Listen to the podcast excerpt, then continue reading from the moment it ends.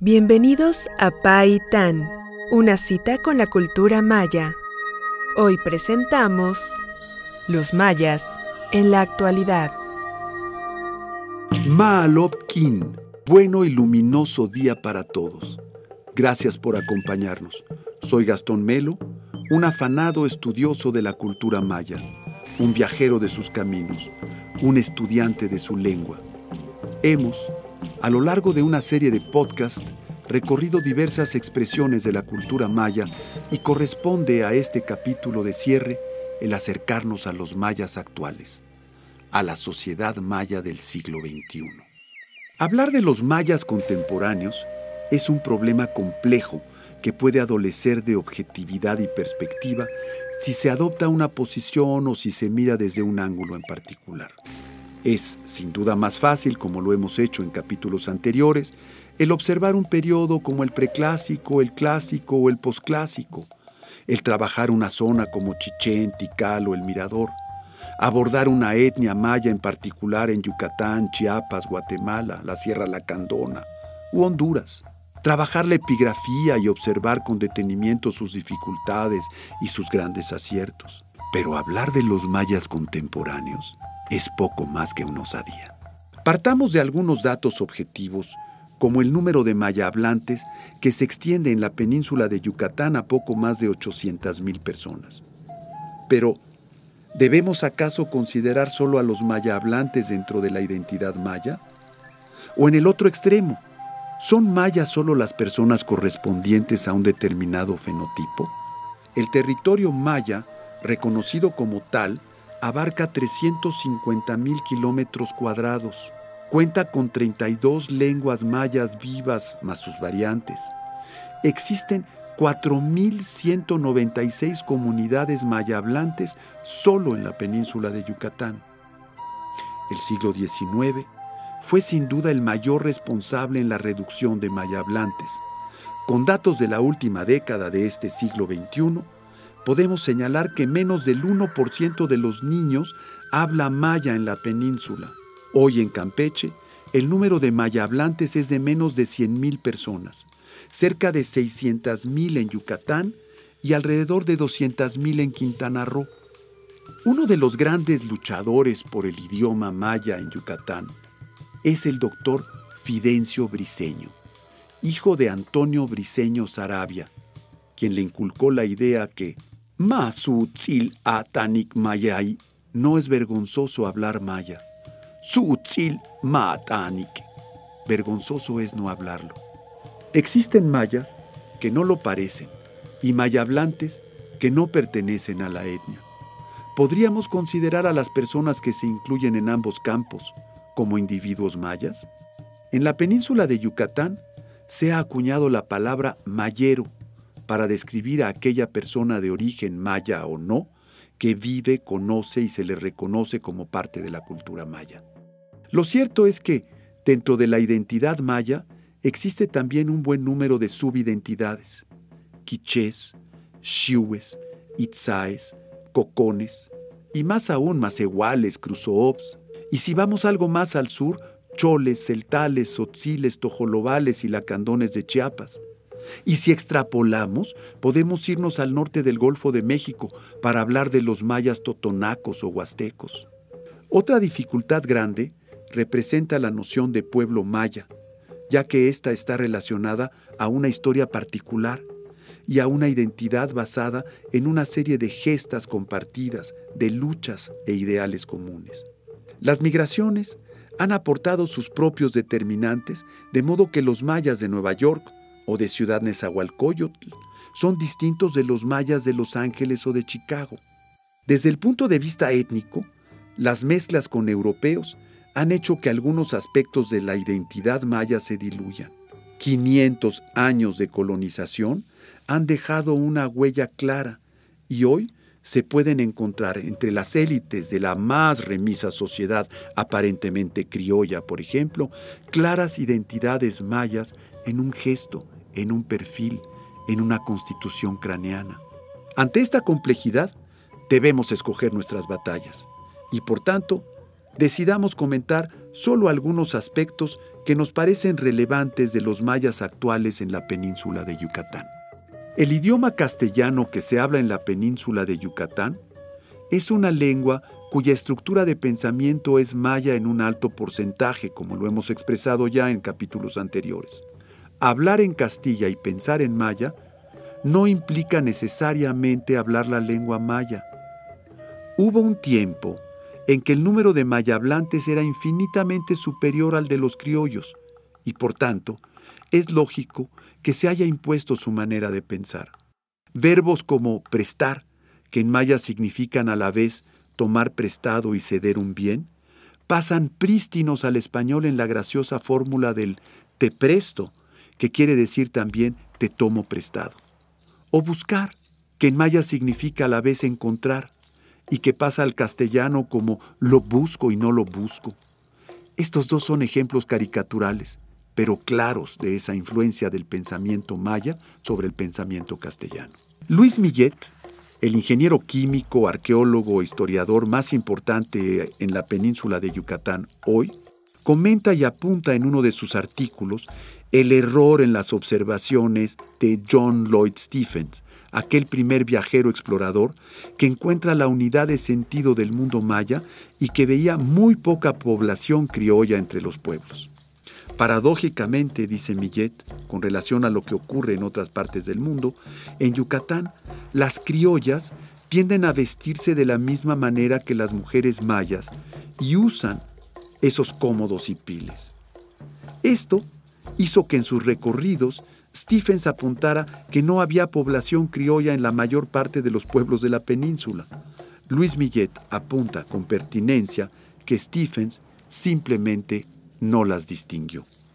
Así, el idioma castellano yucateco se glotaliza en el ritmo 1 a 3, como la lengua maya, que tiene entre sus 45 letras 15 glotales. También hay una absorción criolla de la forma de pensar de los mayas, creando una simbiosis y desarrollando un vector para entender a los mayas actuales en Yucatán. A pesar de esto, algunos sectores entre las élites criollas siguen en ocasiones denostando a los mayas, que capitidisminuyen refiriéndoles despectivamente como mayitas o personas de apellido corto, refiriéndose al hecho que los apellidos mayas contienen por lo general una sola o dos sílabas como máximo. Tus, cham, chi, pat son los apellidos más comunes. Los mayas yucatecos, por su parte, refieren a los criollos como Sacmacob o personas blancas, implicando en ello un distanciamiento. Las primeras divisiones percibidas después del contacto marcan una clara diferencia entre los mayas del oriente y los mayas del sur y del poniente. Los primeros, cocones o más tarde Crusoe, son considerados y reputados como los más beligerantes. Jacinto Pat y Cecilio Chi, ambos luchadores en la guerra de castas que tuvo lugar en Yucatán entre 1847 y 1901, quisieron y entregaron sus vidas para formar una nación maya independiente. Su animosidad bélica y su convocatoria, que se extendió a los territorios hoy de los tres estados que componen la península, fue tal que no solo mantuvo en alerta a la población criolla que poco a poco migró a las capitales, sino que contribuyó a una división perceptual que aún prevalece entre las esquemáticas pero reales castas yucatecas. La paz que en Yucatán existe desde la entrada del ejército mexicano al mando del general Bravo no está hoy exenta de odios enquistados. Señala Pascal Villegas de la Universidad Autónoma de Campeche que el final de esta guerra resonó en los periódicos nacionales como el gran logro de todos los mexicanos en contra de los mayas rebeldes y bárbaros. Después de analizar el impacto de esta noticia en los periódicos, tanto a nivel regional y nacional como en el extranjero, Villegas se enfoca a estudiar un acontecimiento poco conocido que consistió en la entrega de una medalla militar elaborada en oro, otorgada por parte del Estado de Yucatán, con autorización del gobierno federal, para los más de 8.000 militares del ejército y la Guardia Nacional partícipes en la última batalla de Chan Santa Cruz. Esto ocurrió entre 1901 y 1905. Es la ominiosa medalla al mérito por matar mayas. Estos hechos hacen que Yucatán, entonces grande de la dimensión de los tres estados que hoy le componen, se haya federado a la República Mexicana, a la que se adhirió desde 1823, y no permanecido independiente como fue de facto el caso entre 1840 y 1847, o asociado a la nación norteamericana, como fue en un momento dado la intención. Recordamos en ese sentido en 1946 el Yucatán Bill, aprobado por el Congreso norteamericano y que consideró la anexión de Yucatán a la Unión Americana. Ese bill o iniciativa fue promovida por Justo Sierra O'Reilly, fue después descartado por el Senado estadounidense, pero queda el antecedente como flama viva de esa voluntad. Estos hechos, que junto con las condiciones de pobreza y marginación de los mayas actuales, constituyen la materia de un psicoanálisis de la yucatanidad, prevalecen, se hacen vigentes y renuevan con cada generación. La noción de patrimonialización está siendo, gracias al trabajo de Briseño, puesta en valor, igual que la idea de refuncionalización y revalorización. No se trata de revitalización, porque esta idea implica que la lengua está por morir. La intención es la búsqueda del uso igualitario, es decir, alcanzar el estadio de un bilingüismo estable. Con Eshtanik Maya, vamos a hablar maya, es un acto no de cortesía, sino de justicia. Huella. Aquí estamos, suele decirse. Las nociones de escaretización y folclorización, en cambio, son las más criticadas por los mayeros, luchadores de la patrimonialización y la descolonización. Estas ideas van haciéndose a justo título de un lugar en el discurso emancipatorio de los mayas, sobre todo en el estado de Yucatán. La lucha es real y cobra cada vez más fuerza y vigencia. Hay, sin embargo, algunos pasillos de comunicación entre las instituciones y las comunidades, donde se ha logrado establecer acuerdos a través precisamente de la defensa patrimonial y de la escucha de las comunidades, que al mezclarse con los proyectos de gobierno a través de las áreas de cultura, educación y turismo, encuentran a veces zonas francas. En la cultura maya actual sobreviven tradiciones y cultos que se han sincretizado y que pueden observarse en algunas ceremonias y rituales practicados por los jmenoob o curanderos, que incluyen reminiscencias de los antiguos rituales de los bakabs, que enseñaban la forma de sustraer enfermedades a través de conjuros, hierbas y luchas con los males.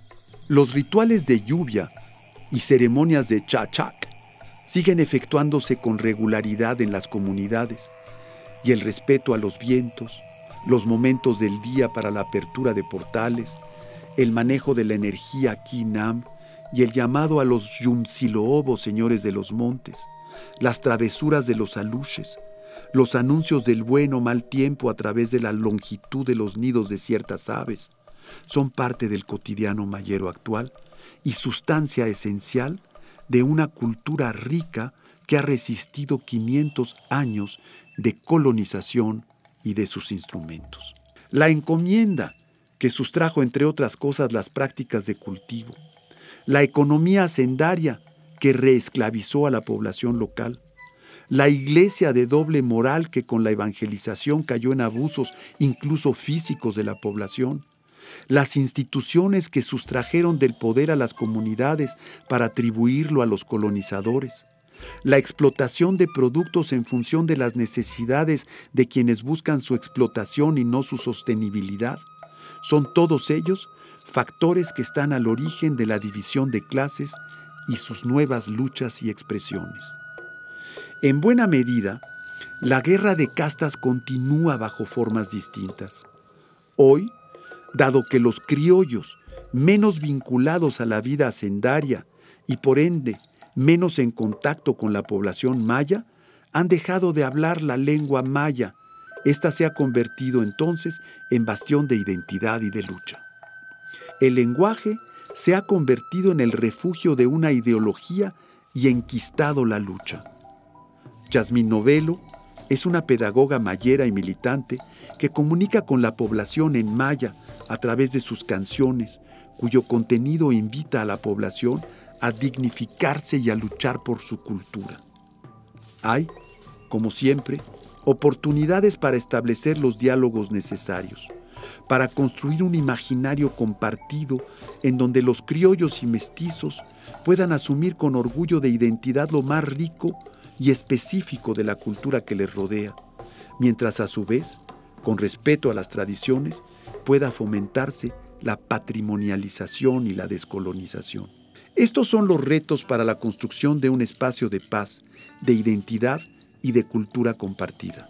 La lista de trabajos necesarios está en construcción. Todos podemos contribuir a su expansión y a su materialización. No desperdiciemos la oportunidad. Concluimos así una serie de 10 podcasts sobre el mundo maya, apenas un acercamiento menor a una cultura de 30 siglos de esplendor y de enorme porvenir. Un coto de humanidad por preservar. Kakananta Bachtech. Que anden todos con bien. Muchas gracias. Paitán es una coproducción de Algoritmo X, la Facultad de Ciencias Administrativas y Sociales de la Universidad Veracruzana y Radio Más 2022.